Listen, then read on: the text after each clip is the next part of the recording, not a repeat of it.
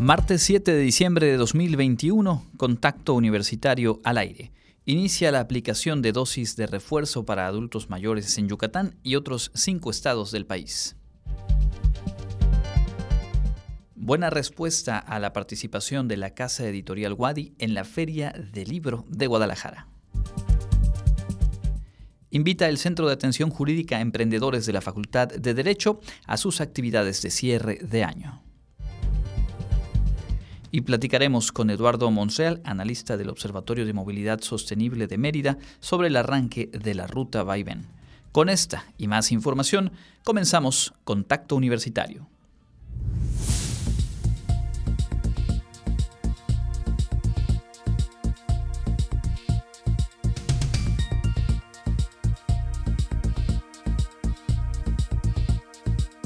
Contacto Universitario nuestro punto de encuentro con la información.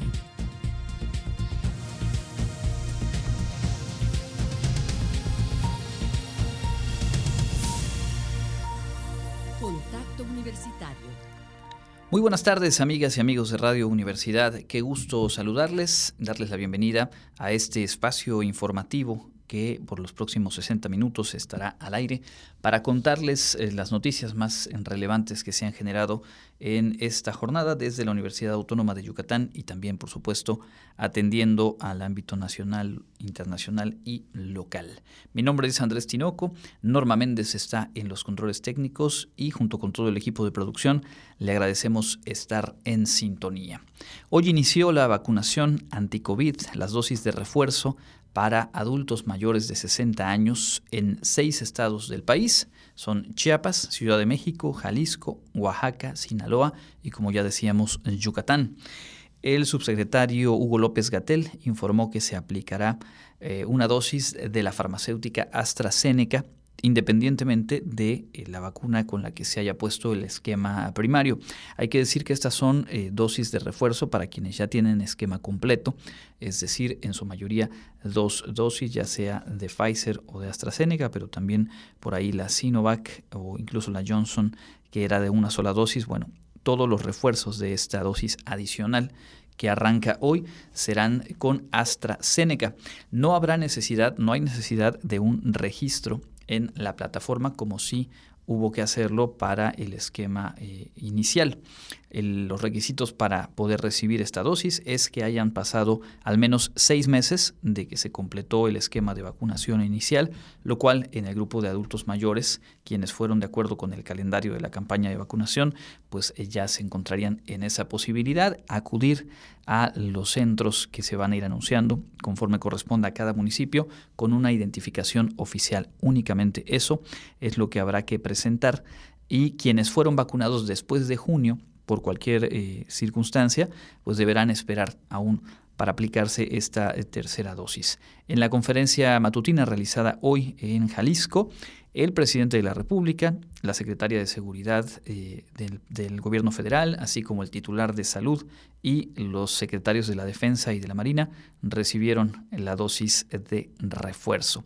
Aquí en Yucatán, como decíamos, se inició la aplicación de estas dosis a adultos mayores en el municipio de Yobaín y se continuará en las próximas jornadas, pues aplicando la, digamos, el primer cargamento que ya se había recibido hace un par de días. También se inició la aplicación de primera dosis a jóvenes de entre 15 y 17 años de edad en los municipios de Mérida, Canacín, Valladolid, Tizimín, Humán, Progreso, Chemash, Tecash, Ticul, Motul y Junucma. Así que bueno, avanza la vacunación ya en estos dos sectores, los adolescentes entre 15 y 17 años y también la población de 60 y más recibiendo la dosis de refuerzo. Hay eh, diferentes eh, comentarios, incluso desde espacios informativos, eh, que han cuestionado esta decisión de vacunar con AstraZeneca a quienes hayan recibido otro, la dosis de otros laboratorios. Hoy en el periódico Excelsior se publica una nota con, basada en una entrevista a Rodrigo Romero Feregrino. Él es coordinador de la Asociación Mexicana de Vacunología y declara a este periódico que la combinación de vacunas contra COVID-19 de diferentes marcas, denominada inmunización, inmunización, perdón, inmunización cruzada, es una práctica avalada por la OMS al igual que eh, por la Administración de Medicamentos y Alimentos de Estados Unidos y la Agencia Europea de Medicamentos. El objetivo, pues evidentemente, es que las personas recuperen el nivel de inmunización que hayan logrado con las dosis anteriores y dijo que esto se logra pues de manera prácticamente inmediata porque ya existe una protección con el esquema original y bueno, viene a ser un refuerzo. La recomendación, dice el eh, titular de la Asociación Mexicana de Vacunología, dice la recomendación es aplicarse esta dosis de refuerzo, la que haya en existencia, la que corresponda en, su momento. Por último, en este eh, bloque de información relativa al COVID-19, hoy también el subsecretario de Salud eh, declaró que el primer contagiado con la variante Omicron detectado en México, del que dimos cuenta también hace algunas emisiones, se encuentra bien de salud. Hasta ahora sus sus contactos directos no presentan enfermedad y agregó que decidió de manera voluntaria eh, hospitalizarse para evitar contagiar a otras personas, pero que su condición es estable. Regresaremos sobre otros asuntos de salud en el, en el ámbito internacional y por supuesto también del escenario político en nuestro país un poco más adelante. Por lo pronto, le contamos desde nuestra universidad que el domingo pasado concluyó la edición 2021 de la Feria Internacional del Libro de Guadalajara.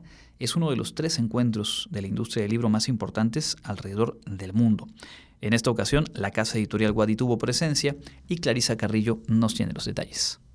Más de 30 títulos de temas como historia, cultura maya, antropología, sociología, salud, veterinaria, psicología y finanzas fueron presentados por la Casa Editorial de la Universidad Autónoma de Yucatán durante la Feria Internacional del Libro de Guadalajara el coordinador administrativo de publicaciones y promoción editorial de la WADI, Marvin Williams Jacks, mencionó que para la universidad, la FIL, al ser la feria más grande de Iberoamérica, es un espacio ideal para mostrar la producción editorial que se genera en la WADI y de esta manera difundir y distribuir estas publicaciones de conocimiento científico, tecnológico, humanístico y cultural entre grupos interesados y la sociedad en general. Y en el marco de esta feria también llevamos a cabo la presentación de un libro el cual es, eh, se titula 20 temas selectos de matemáticas en educación básica y, viene siendo el volumen 1 de dos volúmenes más que, publicarán, que se publicarán más adelante en el transcurso del siguiente año, es este, la Casa Editorial Guaro. Comentó que los días que se realizó la feria de manera híbrida del 27 de noviembre al 5 de diciembre se contó con una buena afluencia de manera presencial y virtual, con personas de diferentes estados del país y en el mundo. Esta feria, la verdad, aplaudimos a la organización que logró, que se aventuró en este formato híbrido, que es muy, es muy complejo, a través de llevando todas las medidas de, de salud posibles, con horarios divididos, con con, la sana distancia y por supuesto pues una, una buena afluencia eh, tanto de manera presencial en, Guadalajara como de manera virtual a través de las diferentes redes sociales y plataformas tanto de la feria como de la misma red Alpec. Por último, recordó que durante el año han participado en distintas ferias del libro, tanto en formatos virtuales como híbridos, donde han presentado las últimas publicaciones. La Casa Editorial Wadi es un espacio abierto a la comunidad universitaria y la sociedad en general, y está enfocada a la publicación de obras innovadoras de relevancia académica o cultural para su distribución nacional e internacional. Para Contacto Universitario, Clarisa Carrillo. Bueno, el primer eh, mes de 2022 tiene ya en agenda un evento importante organizado por nuestra universidad, la Feria Universitaria de Profesiones. En esta ocasión eh, también será en formato virtual. Jensi Martínez nos preparó esta nota. El director general de Desarrollo Académico Carlos Estrada Pinto anunció que a finales de enero del próximo año se llevará a cabo la Feria Universitaria de Profesiones 2022.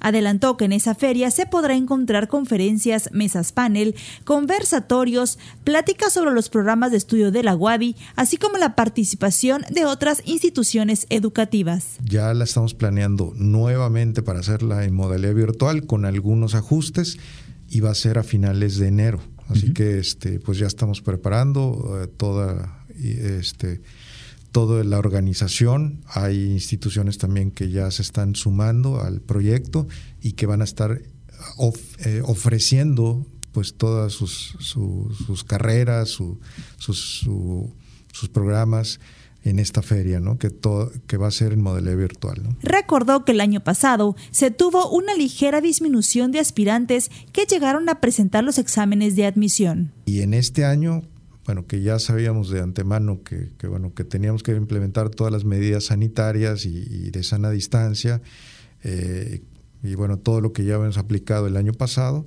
pues la verdad es que pues, eh, la demanda volvió a crecer un, levemente y pues llegaron a presentar pues todos los aspirantes que, normalmente llegan, ¿no? Que, algunos cuando se registran, eh, pues la gran mayoría llega a presentar, no todos, pero bueno, así pasó este año también. Para Contacto Universitario, Jensi Martínez.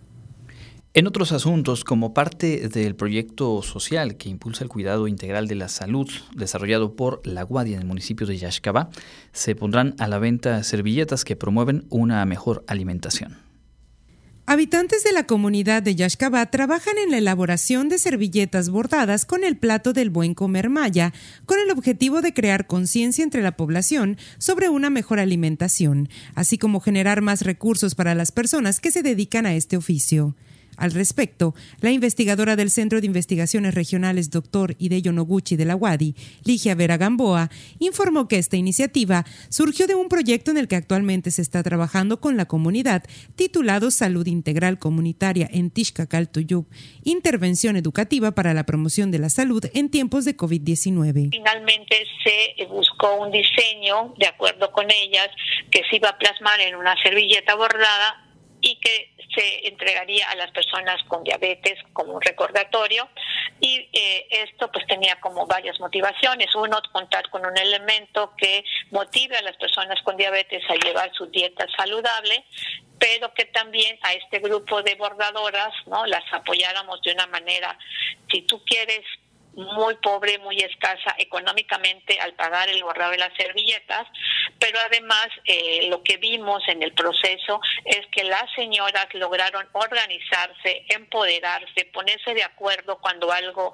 este, no estaba, que surgieran las líderes naturales para eh, este trabajo. Adelantó que estas servilletas no solo se repartirán dentro de la comunidad, sino que también serán puestas a la venta al público en general con un costo de 100 pesos. Como un regalo en Navidad, si alguien quiere pensar y tiene un familiar con diabetes, tenemos servilletas eh, bordadas con el plato del bien comer maya que estarán acompañadas de un eh, donde eh, tendrán equivalencias de otros alimentos eh, para personas con diabetes con bajos índices de azúcar. Y entonces, bueno, la idea de vender estas servilletas que estarán en 100 pesos es con este recurso se forme un capital semilla para ser entregado a las mujeres para que continúen comercializando su trabajo, llámese vía servilletas, llámese vía cubrebocas, llámese blusas típicas. Para finalizar, destacó que esta idea surgió a raíz de la pandemia por la COVID-19 y de la creciente necesidad de crear conciencia entre la población sobre la diabetes tipo 2 y sus complicaciones. Para Contacto Universitario, Clarisa Carrillo. Y ante el, reciente aumento aprobado para el salario mínimo, que entrará obviamente en 2022, académico de la Facultad de Economía nos ayuda a comprender los alcances de esta medida. En 2022, el salario mínimo general pasará de 141.70 a 172.87 pesos diarios. Desde 2017, la CONASAMI utiliza una metodología para calcular el incremento anual que podría estar frenando el avance de otro tipo de remuneraciones. El ajuste en este referente general implica un aumento nominal de 22%. Sin embargo, el cálculo que se utiliza para construir este crecimiento no se puede utilizar para fijar otros salarios como los contractuales, federales, estatales ni municipales. La economía debe elevar su productividad y tener una baja inflación para que la población sienta los beneficios de la recuperación salarial, advirtió el especialista en economía Gabriel Cedillo. Bueno, en este momento el salario, la inflación ya se lo comió. ¿Qué quiere decir esto? Ya es más la inflación que el aumento del, salario, ¿no? Es decir, que lo que puede comprar el salario. Ok, obviamente, obviamente que eh, eh, aun cuando no tenga mucho poder adquisitivo, la gente va, va, va a sentir que tiene más ingresos y va, va, a, va a salir a consumir más, ¿ok? Esto obviamente va a tener una, una repercusión, hoy va, va a seguir empujando y la inflación, al menos esto hasta que ya los, determinados bienes se empiecen a establecer. En la medida que las negociaciones de los salarios contractuales no partan del aumento al salario mínimo, sino de la inflación, se seguirá frenando cualquier intento de mejora de estos montos que recibe una buena parte de la clase trabajadora en México. Y obviamente, y esto, pues, esto genera un círculo vicioso, ¿no? Mayor inflación, un aumento de salarios, salarios, mayor consumo, mayor inflación y bueno, estamos inmersos ahorita en una dinámica no positiva en la economía. Para Contacto Universitario, Jensi Martínez. Y también le contamos, la Galería Universitaria del Campus de Arquitectura reabrió sus puertas este lunes y nos invita a apreciar la propuesta pictórica de Israel León Viera. Luego de permanecer cerrada por casi dos años, la Galería Universitaria del Campus de Arquitectura, Hábitat, Arte y Diseño de la Universidad Autónoma de Yucatán reabre sus puertas con la exposición pictórica ecléctica del artista cubano Israel León Viera. El pintor aseguró que entre las 17 piezas que integran la exposición, el público encontrará desde retratos hechos a lápiz y en pintura, además de arte abstracto.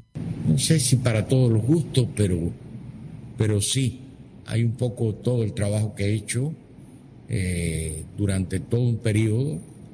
Eh, nada, que invito a todo el público a que venga a ver mi trabajo, que es un trabajo hecho con muchísimo entrega, amor. En tanto, Eduardo Rodríguez Medina, responsable de la galería, aseguró que se respetarán todos los protocolos sanitarios establecidos como un aforo reducido, uso obligatorio de cubrebocas, toma de temperatura y uso de gel antibacterial para garantizar a los visitantes una estancia segura.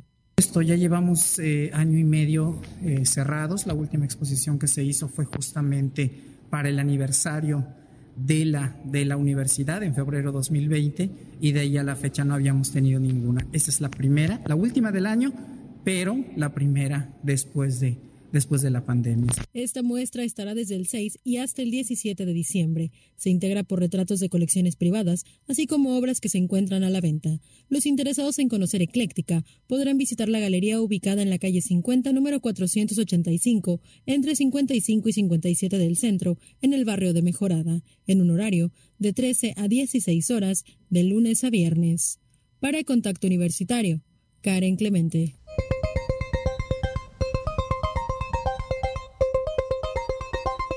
Local. Hoy comenzó la aplicación de vacunas de refuerzo contra COVID-19 a mayores de 60 años en el país, con dosis de AstraZeneca, independientemente del tipo de vacuna que hayan recibido antes. En Yobaín se inició la aplicación de la dosis de refuerzo contra el COVID-19 a los adultos mayores de Yucatán.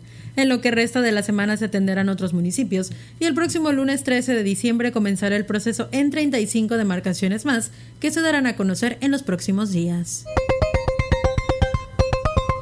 Integrantes de la Agenda de las Mujeres por la Igualdad Sustantiva Yucatán y la Observatoria Yucatán presentaron ante la Comisión de Puntos Constitucionales del Congreso del Estado la iniciativa ciudadana 3 de 3 contra la violencia de género desde la denuncia Yucatán, como una acción afirmativa temporal mientras se modifican las leyes para garantizar una justicia pronta y expedita que no revictimice a las mujeres y no cubra de impunidad a los agresores. También presentaron a los medios de comunicación una encuesta realizada entre 300 personas quienes estuvieron de acuerdo con porcentajes casi del 100% de la importancia de la ética, la transparencia y los valores para quienes ocupen cargos de elección popular por designación o concurso o en el desempeño de cualquier cargo público. De ahí el llamado a las 14 diputadas que son parte del Congreso del Estado para que aprueben esta acción afirmativa temporal hasta que garanticen una justicia pronta y expedita que no revictimice a las mujeres y no cubra de impunidad a los hombres. Con la participación de acciones entre instituciones públicas y privadas, así como la participación de la sociedad civil en el cuidado ambiental, se logró con éxito el Reciclatón 2021, que en su edición número 7 reunió más de 30 toneladas de residuos electrónicos. Durante el reciclatón en los 16 centros de acopio se recolectaron 33 toneladas de materiales, 11 más que en 2020, cuando el volumen total fue de 21 toneladas, lo cual demuestra que con la suma de esfuerzos se obtienen mejores resultados. Las autoridades de salud informaron este lunes 6 de diciembre que se registraron 15 nuevos casos de COVID-19, además de tres lamentables fallecimientos en Yucatán debido a esta enfermedad. Para Contacto Universitario, Karen Clemente.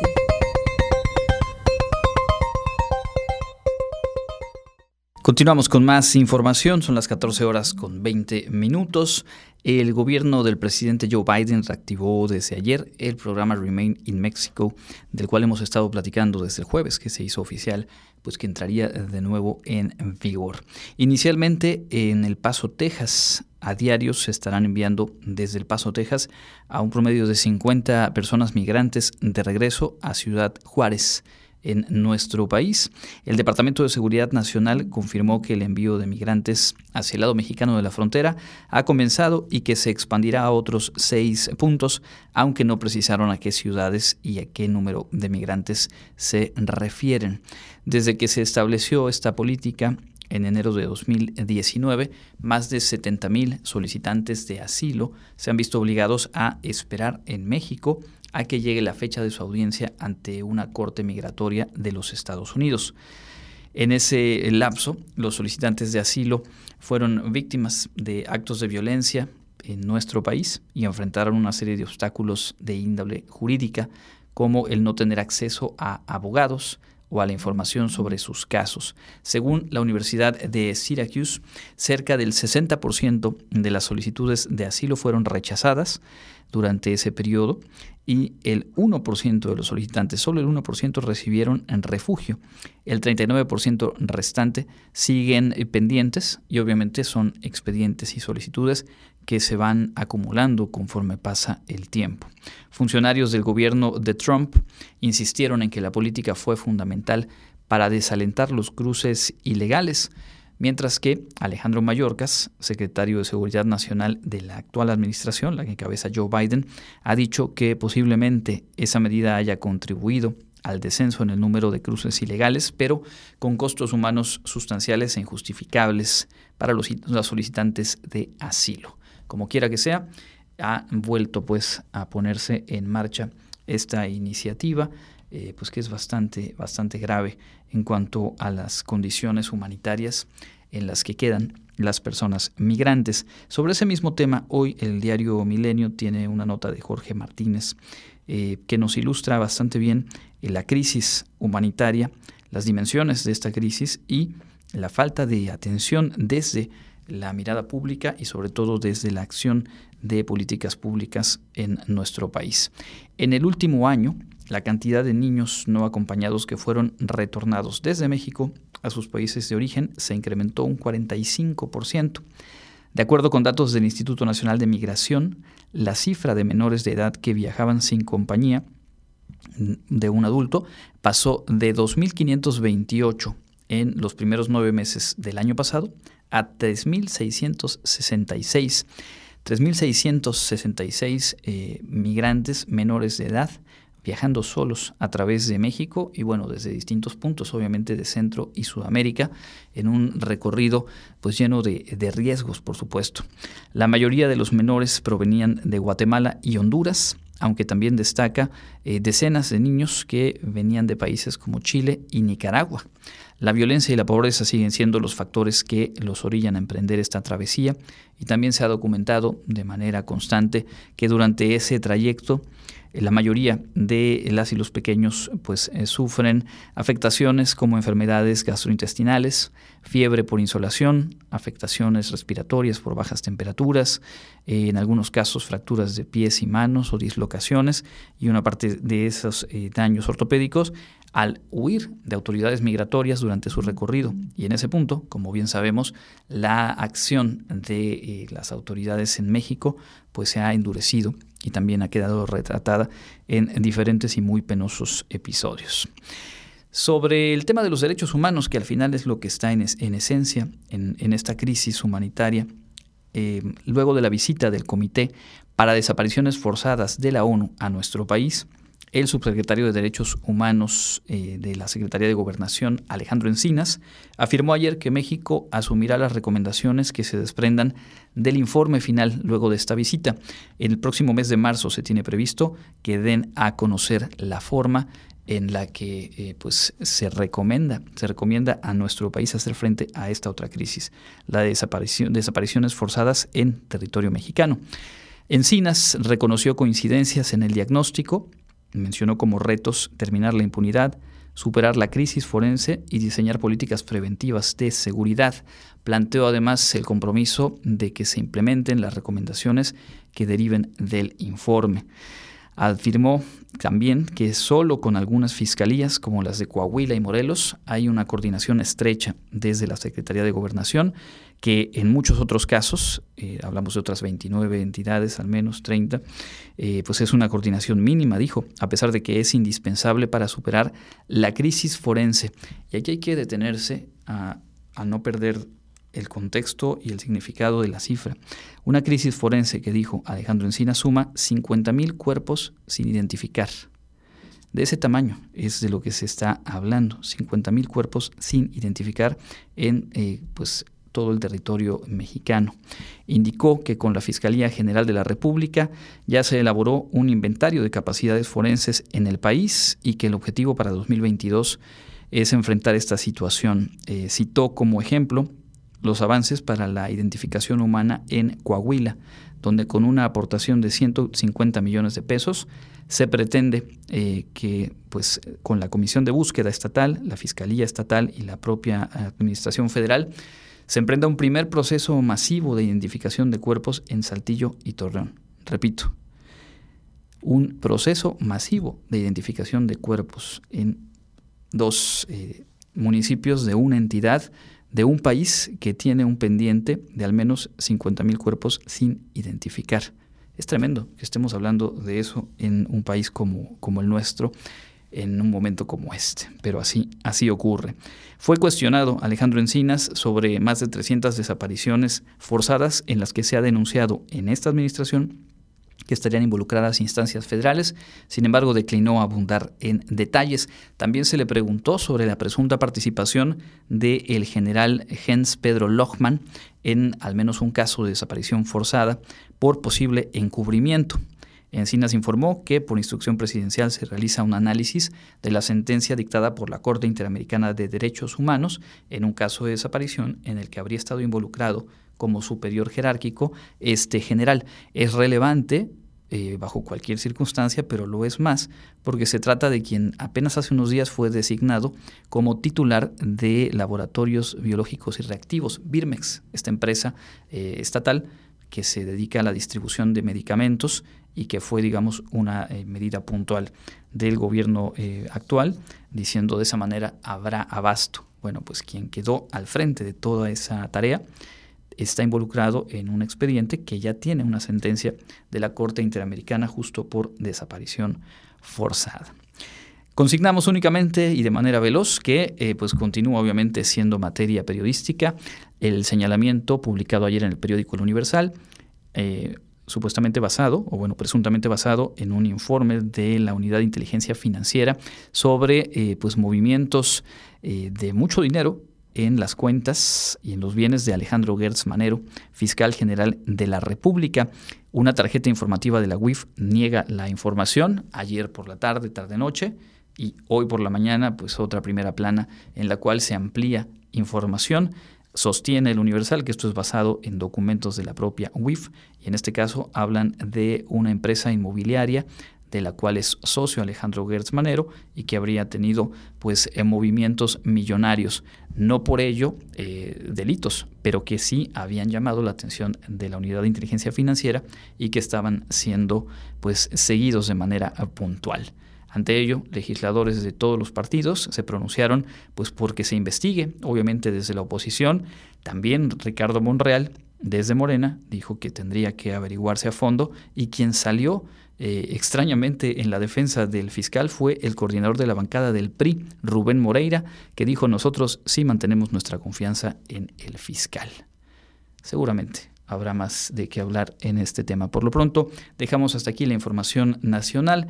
Vamos a ir a una pausa, como siempre, con la actualización de lo que nos espera en materia de clima y en la segunda parte estaremos hablando del Centro de Atención Jurídica para Emprendedores de la Facultad de Derecho y también con la ayuda de un analista del Observatorio de Movilidad Sostenible de Mérida, pues algunos apuntes sobre lo que ha sido el arranque de la ruta Vaivén que ya circula en el periférico de Mérida. Con eso y un poco más volvemos después de la pausa. Con información del Comité Institucional para la Atención de Fenómenos Meteorológicos Extremos de la UADI, hoy martes 7 de diciembre tenemos clima caluroso con cielo medio nublado con vientos del este y sureste. La máxima temperatura se espera que sea de 35 grados Celsius y la mínima estará entre los 29 y 31 grados. En la ciudad de Mérida, centro y oeste, la temperatura máxima será de 35 grados y la mínima de 29 con cielo medio nublado. En la costa se esperan temperaturas máximas de 30 y mínimas de 21 con cielo medio nublado, mientras que en el sur y sureste de la entidad las temperaturas máximas serán de 35 grados y las mínimas de 18. En el este y noreste serán de 33 la máxima y la mínima de 19 con cielo medio nublado. Para Contacto Universitario, Karen Clemente.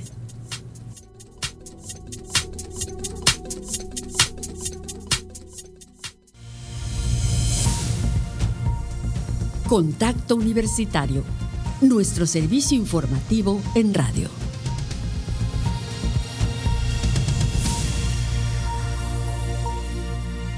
Continuamos en contacto universitario. Gracias por acompañarnos. Son las 14 horas con 33 minutos. Hemos platicado ya en la primera mitad acerca del inicio de la aplicación de vacunas de refuerzo a personas adultas mayores en cinco eh, entidades del país, bueno, seis, Yucatán y otras cinco. Aquí en Yucatán inició específicamente en el municipio de Yobaín y se irá actualizando el calendario, se irán definiendo en cuáles municipios y en qué fechas eh, se van a aplicar estas eh, dosis fundamentales para reforzar la inmunización a quienes ya cuentan con esquema completo. No es necesario registrarse en la plataforma de Internet, únicamente acudir con una identificación y que hayan transcurrido ya seis meses mínimo de la eh, segunda dosis en la que se haya inmunizado.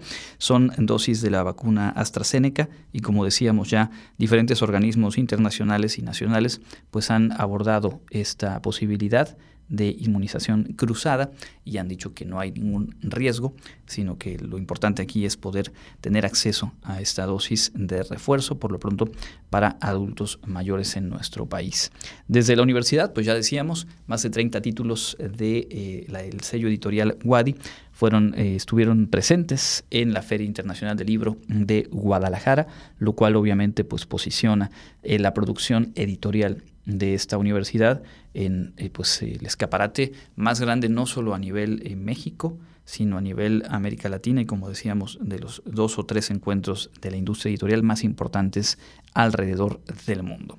Un poco más adelante vamos a platicar con Eduardo Monreal, que es eh, analista del Observatorio de Movilidad Sostenible de Mérida, sobre el arranque, estos primeros días que ha estado en funcionamiento, la ruta Vaivén, el transporte público en el periférico de la ciudad de Mérida. Y también, por supuesto, tendremos la información internacional, entre otras cosas, la eh, noticia en materia de derechos humanos y de avance legislativo muy, muy relevante que se confirmó hoy desde Chile, en donde se aprueba ya el, el matrimonio igualitario de manera completa para aquel eh, país. Ese y otros temas un poco más adelante. Ahora mismo avanzamos a nuestra sección de entrevista.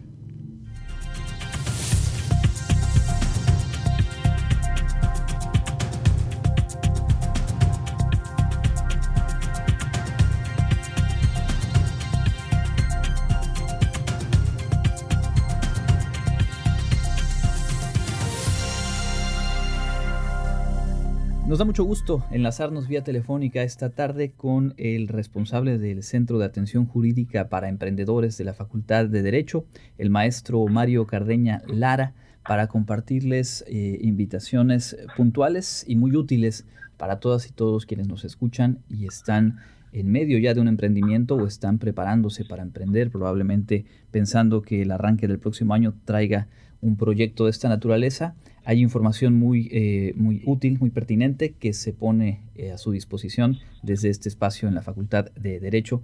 Maestro Mario, bienvenido, buenas tardes. Hola Andrés, eh, gusto en saludarte de nuevo y gusto en saludar también a la audiencia que amablemente nos sigue a través de tu emisión. Bueno, vale la pena, me parece, arrancar ah, haciendo el recuento de cuáles son las tareas, los objetivos del Centro de Atención Jurídica para Emprendedores en la Facultad de Derecho. Bueno, pues sí, el Centro de Atención Jurídica eh, para Emprendedores eh, cuenta ya con dos años de su implementación, de su inauguración oficial, y durante este tiempo hemos intentado eh, llegar hasta el ecosistema emprendedor, tanto interno, es decir, los emprendedores de nuestra universidad, alumnos y docentes que tengan algún negocio y que quieran iniciar una empresa, hasta el externo, que tiene que ver con incubadoras de, del, Estado, como puede ser la del Instituto Yucateco de Emprendedores, el Centro Municipal de Emprendedores, así como también de la Universidad Tecnológica Metropolitana, que son, digamos, que junto con el de la Universidad Autónoma de Yucatán, de las más representativas en la entidad. Y aquí la intención es eh, llevar el, eh, la vertiente jurídica al emprendimiento, es decir, cómo desde lo legal puede uno tener un eh, emprendimiento, un negocio mucho más sólido y más seguro para cualquier inconveniente que pueda tener, ¿no? Y que le brinde certeza también tanto al usuario, a quien consume ese emprendimiento, como también al dueño del emprendimiento, al emprendedor como tal o al microempresario. Y aquí la idea es eh, desarrollar diferentes líneas. Una tiene que ver con el derecho corporativo, específicamente con la constitución legal de la empresa en sociedades mercantiles, en su diversidad y características, la otra tiene que ver con el derecho laboral. Eh, los emprendimientos a veces surgen con una o dos personas que son familiares, pero luego se van haciendo mayores en cuanto a la cantidad de, de elementos que participan y empiezan a haber relaciones obrero-patronales que son importantes que estén bien sustentadas y con todos los requisitos de ley por la misma certeza tanto del empleado como del empleador. Luego está la parte fiscal, que no es un tema menor, tomando en cuenta que es un es un área es una área del derecho que eh, que cambia constantemente, que año con año tenemos una miscelánea y que eh, la política eh, pública al respecto pues tiene sus propias sus propias características y si una buena asesoría en, en materia fiscal siempre eh, será importante en cualquier emprendimiento.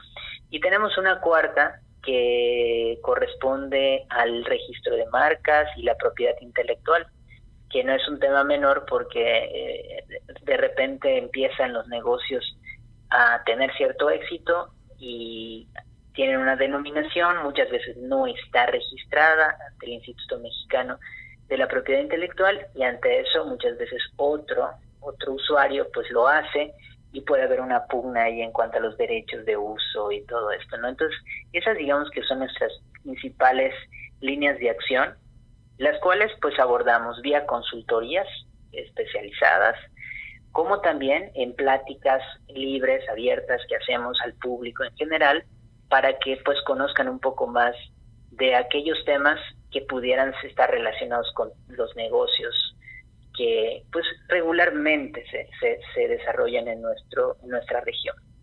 Por supuesto, y justamente en esos eh, dos eh, espacios de acción, eh, pues hay cosas concretas que compartirle a, la audiencia esta tarde.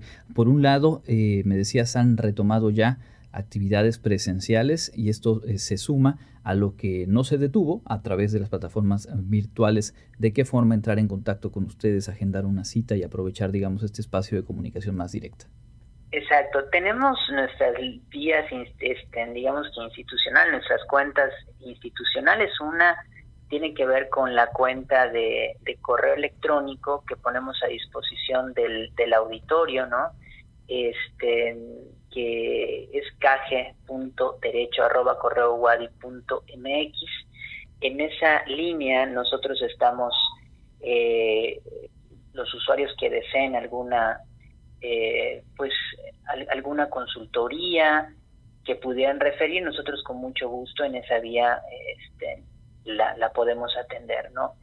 Otra tiene que ver con nuestras redes sociales, particularmente contamos con nuestra eh, con nuestra página de Facebook que es, que está denominada Centro de Atención Jurídica para Emprendedores. En esta nosotros eh, pues brindamos esa atención esa atención a los a los usuarios que deseen este, pues contactarnos, que, que tengan alguna inquietud. Con mucho gusto agendamos también nuestra su cita ¿no? para poder apoyarlos. Y ya en la parte presencial, en la parte presencial, contamos eh, con una línea de teléfono, no son los teléfonos de la propia Facultad de Derecho, con extensión 72124, 72124, en la cual pueden agendar una cita para asistir aquí en horario de 10 de la mañana a 1 de la tarde, salvo que haya un tema extraordinario que, pudiera activarse un horario de, de, tarde, pero ese es el horario que estamos teniendo ahorita para poder recibir con las medidas de seguridad este, eh, necesarias a los usuarios que quisieran tener una consultoría en materia de emprendimiento, en materia legal. Perfecto. Em, en el caso de las eh, citas, eh, ya nos dabas el número de extensión, ¿tenemos el, número de teléfono de la facultad? Tenemos varios números de la facultad. Uno es el 982-7856, 982-7856. En el caso del CASE, tiene su propia extensión, que lo referíamos hace un ratito, 72124. Ahí con mucho gusto nos pueden encontrar. Perfecto, ahí está el dato eh, completo. Y hay una invitación también muy puntual para mañana por la tarde en un tema que me compartías ahorita antes de entrar al aire, que es eh, muy interesante y, muy importante que se tenga contemplado en el momento de, emprender las relaciones de consumo. Cuéntanos a qué se refiere y quién va a impartir esta plática mañana. Sí, el, día de el, día miércoles a las 6 de la tarde eh, a través de nuestro Facebook Live eh, tenemos el, eh, esta plática que se denomina, como tú bien dices, Relaciones de Consumo para Emprendedores. Lo estará realizando una docente de nuestra facultad, la licenciada Ana Luisa Navarro Blanco.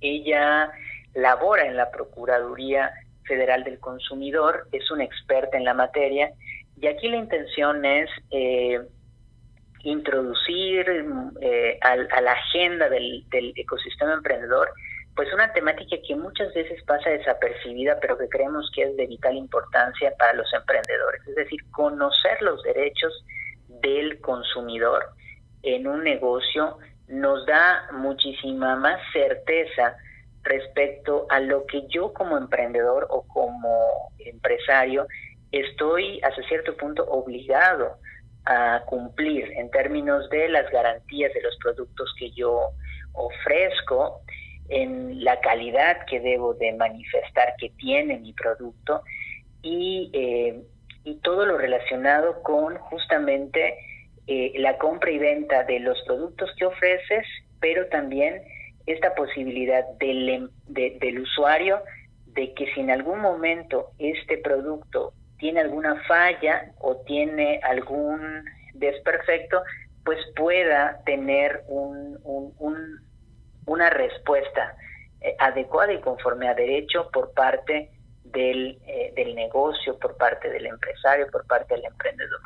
Esa es la intención de esta, de esta plática que se denomina Relaciones de Consumo para Emprendedores de la licenciada Ana Luisa Navarro Blanco.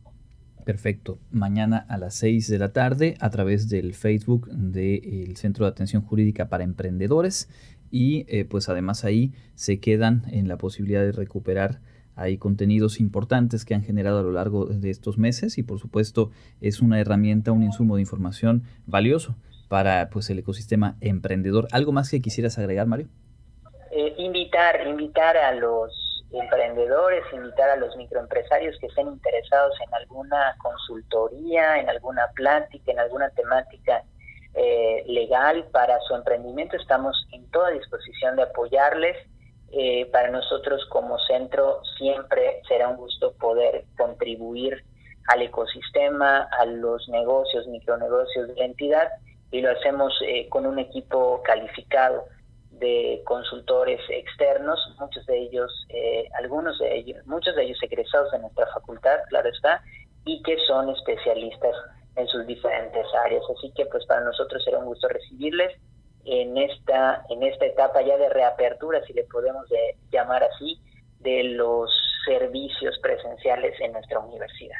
Muchas gracias. Es el maestro Mario Cardeña Lara, responsable de este espacio en la Facultad de Derecho, Centro de Atención Jurídica para Emprendedores. Nosotros continuamos con más aquí en Contacto Universitario.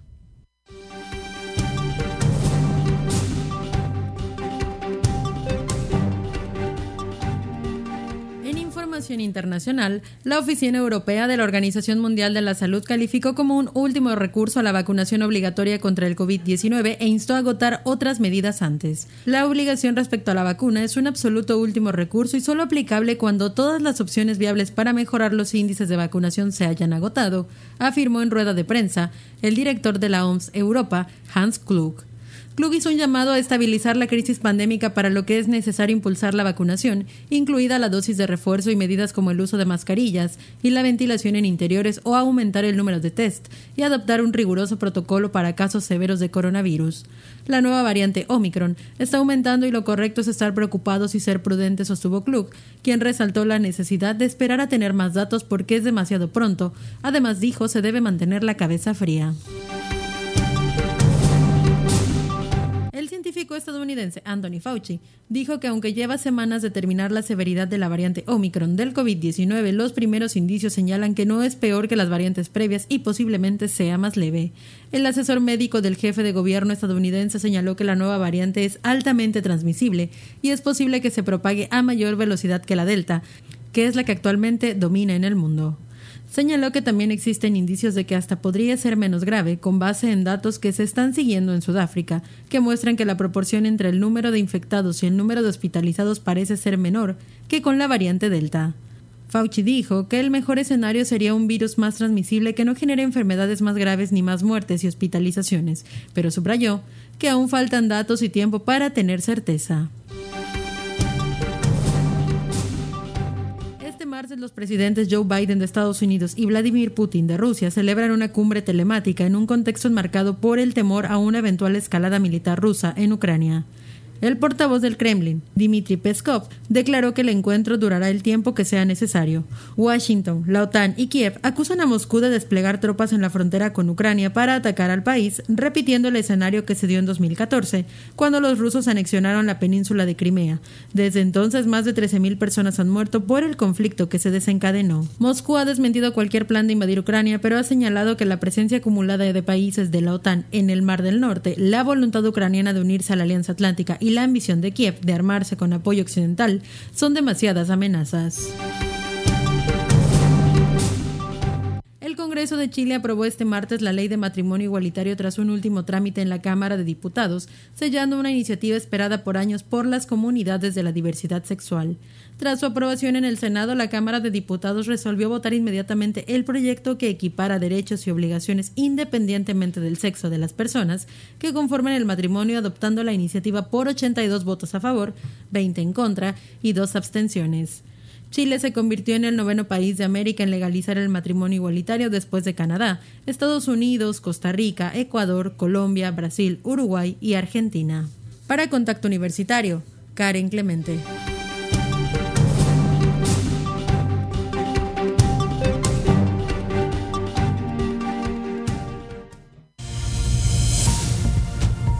No pierdas contacto. Te esperamos de lunes a viernes a las 6.30 y 14 horas.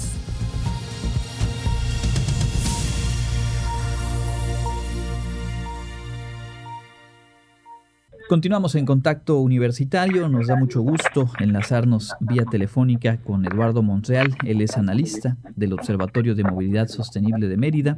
Hemos platicado con él en el mes de septiembre sobre varios asuntos que tengan que ver con la ciudad, con la forma de habitarla y de movernos en ella. Y ya se perfilaba lo que finalmente se concretó el pasado 27 de noviembre con la entrada en funcionamiento de la ruta Vaivén, este servicio de transporte público que recorre el periférico de Mérida y que por supuesto, Eduardo, gracias por aceptar la invitación y bienvenido a Contacto Universitario. Sí, ¿qué tal? Buenos días. ¿Cuáles son los primeros apuntes, las primeras impresiones en estos días de arranque de esta llamada ruta Vaivén?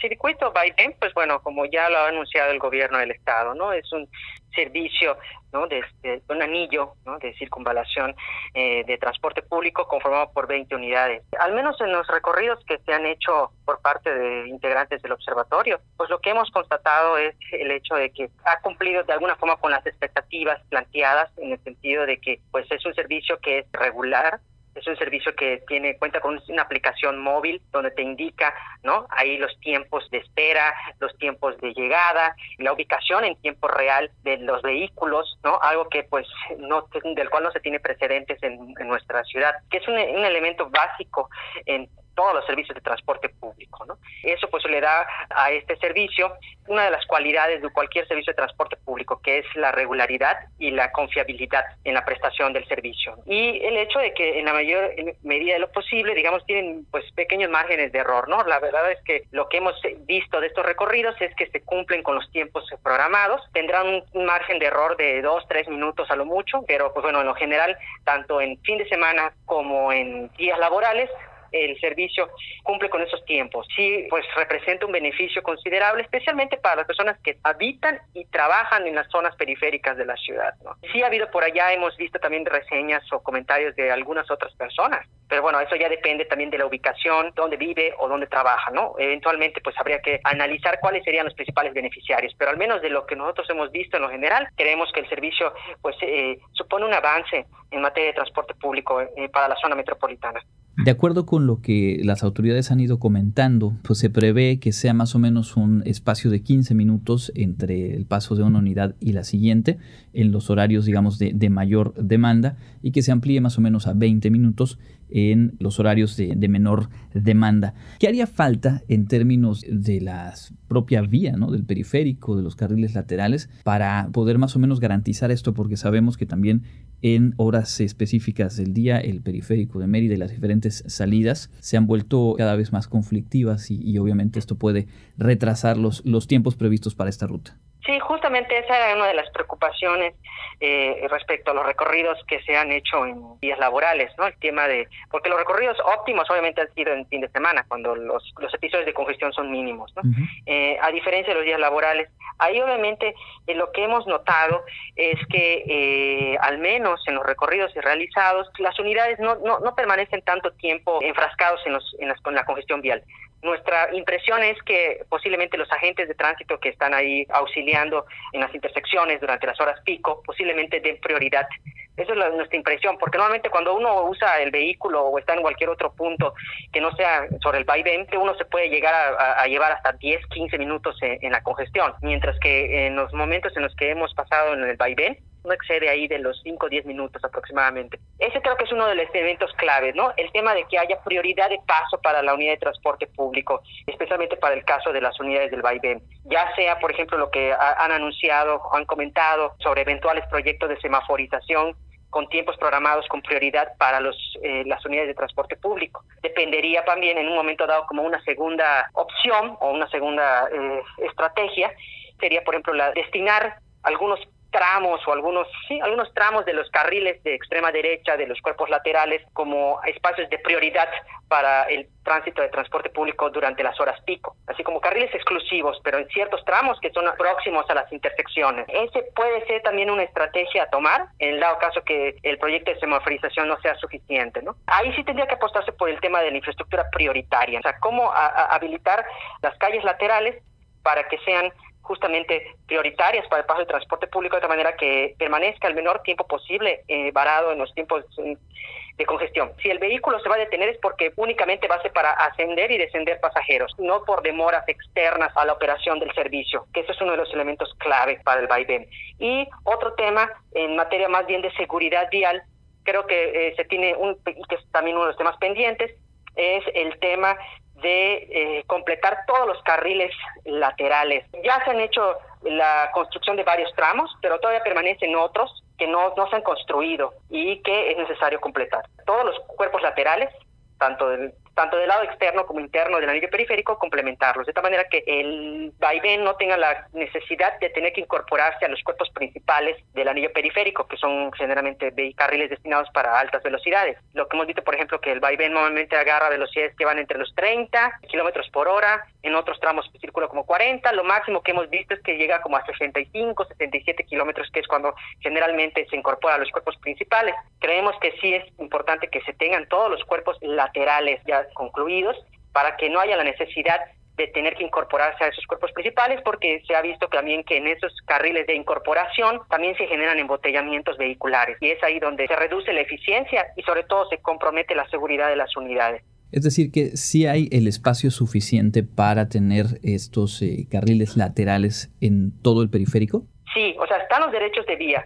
Ahí la, clave está en hacer una reorganización, por ejemplo, de algunos postes, mover algunos postes de, electricidad, de teléfono que están por ahí instalados, hacer los proyectos de pavimentación ¿no? y construcción de banquetas. Es un tema pendiente en algunos tramos, o sea, existen, todavía persisten algunos tramos donde no hay cuerpos laterales, a pesar de que existen los derechos de vía. ¿no? Creo que como en etapas posteriores sí es pertinente que se concluyan los tramos, todos los tramos. La experiencia de los peatones, que bueno, justo van a abordar o que descienden de estas unidades. ¿Qué hay al respecto? Ya cuestiones de, por ejemplo, de cruces seguros, que ese también es otro tema clave, ¿no? no es tan solo la operación del servicio, sino también cómo acceder a los paraderos. Ese sí es un tema también pendiente porque sí hemos visto que en algunos bajo puentes han construido pasos prioritarios para peatones, en algunos tramos han colocado pues, banquetas, pero no está completo. Permanecen ahí como las piececitas de banquetas, ¿no? O sea, como tenemos como tramitos de infraestructura peatonal y no no se llega a complementar la red, ¿no? Sobre todo esto es pertinente sobre todo en términos de transbordo, porque no no podemos concebir el vaivén únicamente como en la ruta por sí misma, ¿no? Sino que tiene que estar integrado dentro de un sistema, como parte de un sistema y considerando que los recorridos en transporte público pues generalmente son intermodales. Uno llega al paradero caminando o puede ser a través de la bici, que es un tema que también ha estado pendiente, ¿no? El tema de la intermodalidad creo que es muy importante que se vaya concibiendo el vaivén como un eslabón más de una cadena de viajes, donde se puedan hacer combinaciones distintas para trasladarse, de tal manera que puedas combinar el transporte público con eh, la caminata, algunos trayectos en bicicleta o el transbordo con otras rutas de transporte público.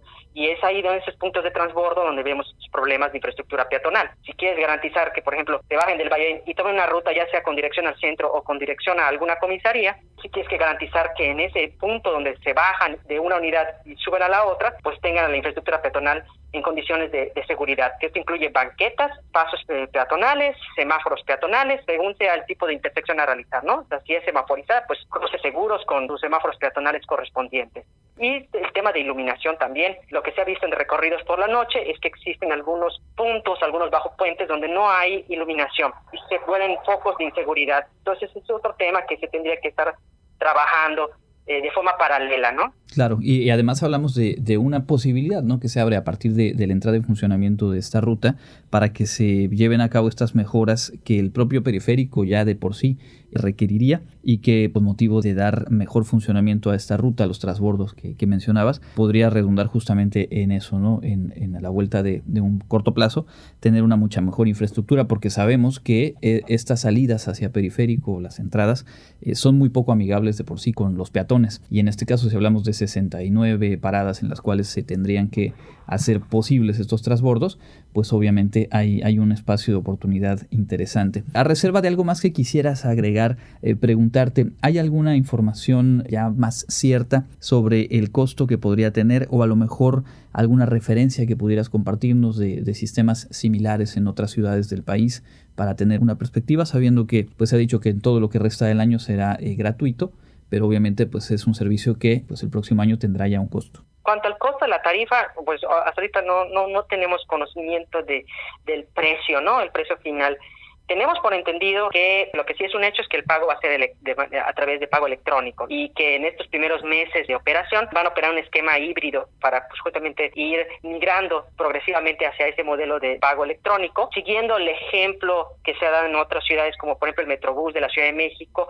Obviamente el pago se hace ya sea a través de una máquina instalada en los paraderos o se hace la recarga en puntos de venta en algunas tiendas de conveniencia, en algunos supermercados, están habilitados para hacer las recargas y pues obviamente pues el pago se hace ya con la tarjetita dentro de la unidad, ¿no? que ya de esas esos esos sensores ya están instalados en, en, interior de las unidades. También tenemos por entendido que las tarjetas van a manejar como tres esquemas similares a lo que se implementa ya desde, desde hace tiempo aquí en Mérida, que son la tarifa general, la tarifa para estudiantes y las credenciales para personas con discapacidad y adultos mayores mayores, que pues en este caso no tendrían costo. Tenemos por entendido que el mismo esquema va a operar también para el vaivén. El precio es lo que está, está pendiente. Lo que sí es importante señalar es que independientemente del precio, creo que sí es pertinente que se vaya desarrollando, no solo para el vaivén, sino también para otras rutas de transporte público, el tema de la tarifa, ¿no? De cómo garantizar un sistema de calidad, un servicio de calidad sin comprometer, digamos, las finanzas de las personas que usan ese sistema, ¿no? Porque mucho se ha dicho que, por ejemplo, mucha gente dice calidad, en el servicio. Pero lo primero que, mencionan ahí es que, bueno, hay que pagar una tarifa más alta. Y no necesariamente el sistema de transporte público se tiene que financiar a través de la tarifa. Hay un elemento clave en la financiación de la operación de la ruta de transporte público, pues es a través del subsidio, ¿no? Y a través de fuentes de financiamiento alternas a la tarifa. O sea, la tarifa debe ser lo último que se debe ajustar yo creo que el gobierno, a través de diferentes instrumentos financieros, bien podría buscar que la operación de la ruta de transporte público se hagan sin tener que subir necesariamente las tarifas. Esperemos que eso ocurra. Ya creo que una de las cosas que hemos planteado desde ya hace varios años por parte de otras organizaciones, no solo como observatorio, sino también a través de otros, otros colectivos, se ha planteado desde 2018 por ejemplo, como parte de las reformas normativas en materia de transporte, generar un fondo estatal de movilidad a través de diferentes impuestos o diferentes formas para captar recursos por parte del gobierno del Estado, genera un fondo destinado justamente para el financiamiento tanto de, los sistemas de transporte público como para también las mejoras de toda la infraestructura peatonal y ciclista en Mérida, en la zona metropolitana y también a nivel estatal. Creo que ahí es tarea del gobierno del Estado buscar cómo conseguir los recursos sin necesidad de tener que ajustarlo toda la tarifa, ¿no? Y eso esperaríamos que pase, por ejemplo, como a, como a manera de antecedente eh, en el caso del vaivén. Pues ahí está, me parece que eh, se abren, como decíamos, diferentes posibilidades, se hace visible o más visible la necesidad de mejorar en la infraestructura. Esto último que mencionas de, de un fondo, pues sería magnífico y redundaría no solo en la propia ruta Vaivén. Así que te agradecemos mucho este tiempo y ojalá tengamos oportunidad un par de meses más adelante de eh, volver a, a conversarlo contigo para ir viendo y dando seguimiento y seguramente detectando eh, posibles mejoras para, para, este proyecto. Muchas gracias por la invitación. Es Eduardo Monreal, analista del Observatorio de Movilidad Sostenible de Mérida. Pueden buscarlos en Facebook, tal cual, Observatorio de Movilidad Sostenible de Mérida, seguirlos en la web en www.movilidadmerida.org. Nosotros continuamos con más aquí en Contacto Universitario.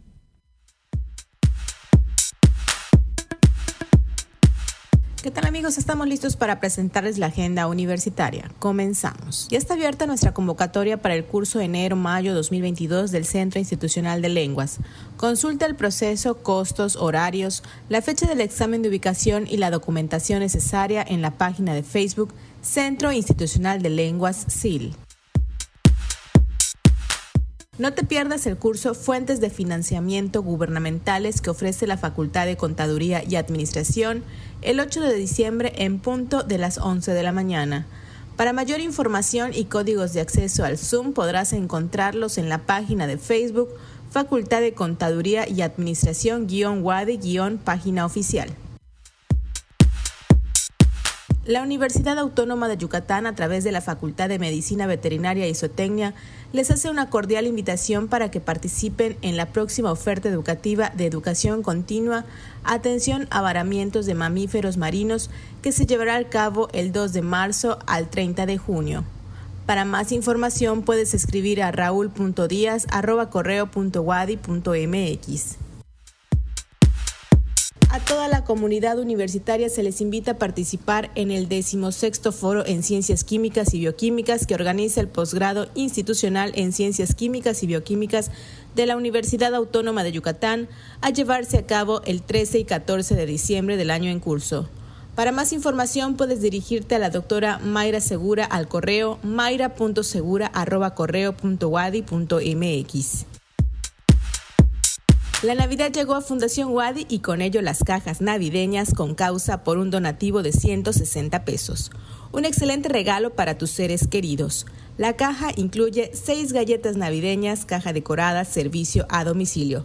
Confirma tu pedido mandando un mensaje de WhatsApp al 9999 207936.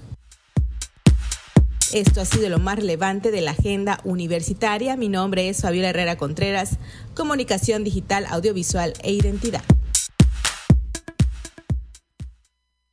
Muchas gracias a Fabiola y a todo el equipo que conforma la producción de este informativo. Llegamos al final de la emisión de hoy, agradeciendo por supuesto la oportunidad de acompañarle.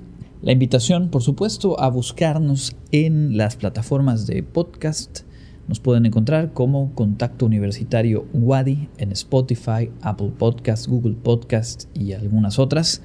Y con mucho gusto también por ahí pueden ustedes recuperar el contenido de cada una de nuestras emisiones, las entrevistas y bueno, no solo eso, sino compartirlas, descargarlas.